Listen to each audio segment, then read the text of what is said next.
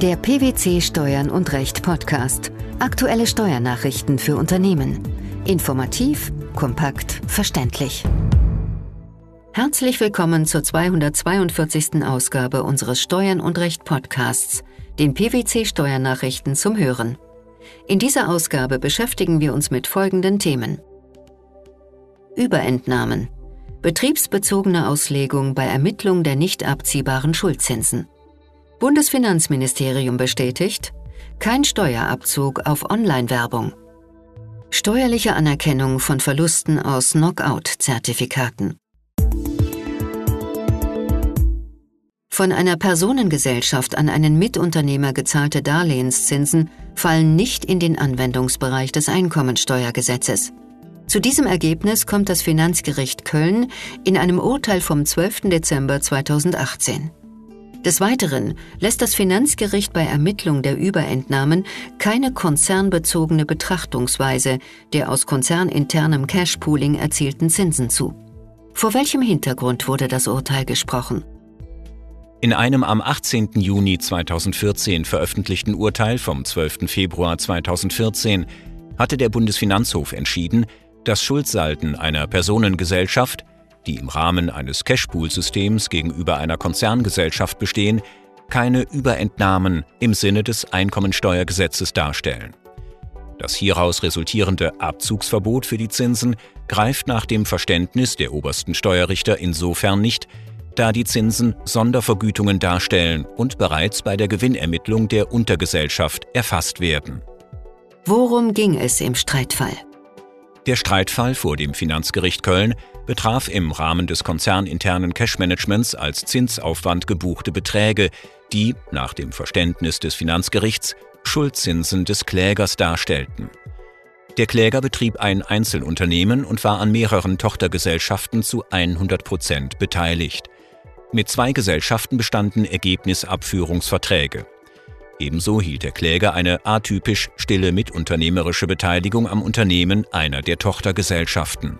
Laut Entscheidung des Finanzgerichts Köln sind die an die Tochtergesellschaften zu entrichtenden Zinsen auch bei der Bemessung des Hinzurechnungshöchstbetrages gemäß den einschlägigen Regelungen im Einkommensteuergesetz zu berücksichtigen. Warum?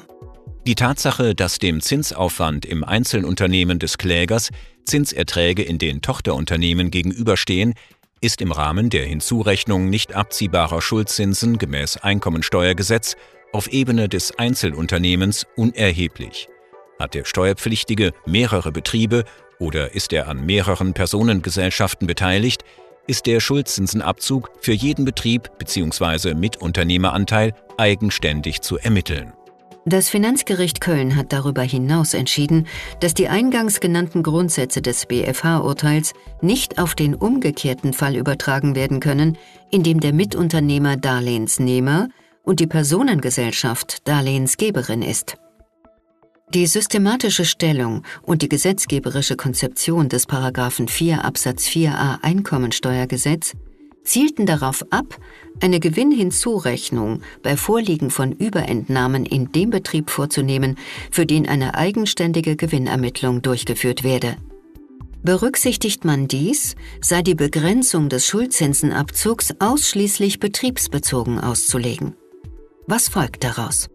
Die von der Personengesellschaft an den Mitunternehmer gezahlten Darlehenszinsen fallen folglich nicht in den Anwendungsbereich des Paragraphen 4 Absatz 4a Einkommensteuergesetz.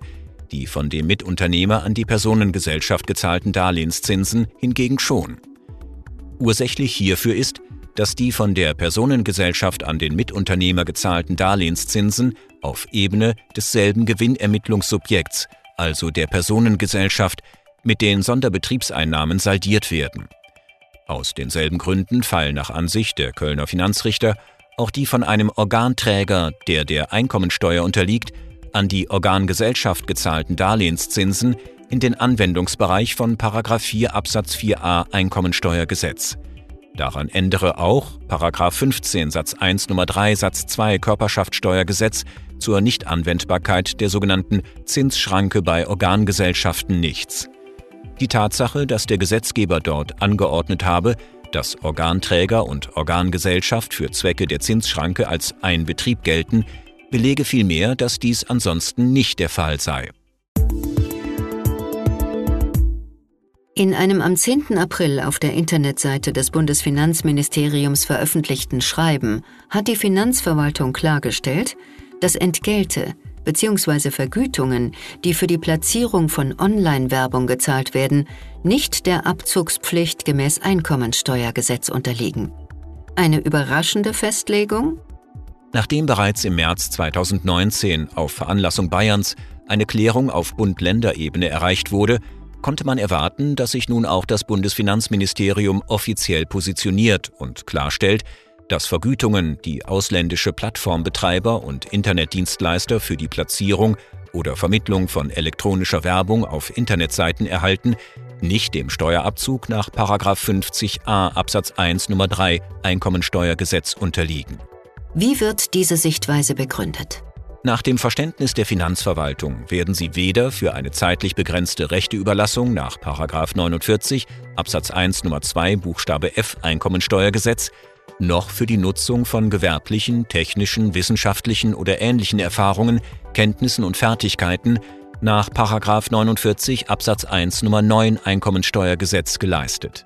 Wie geht es nun weiter? Das BMF-Schreiben ist in allen offenen Fällen anzuwenden.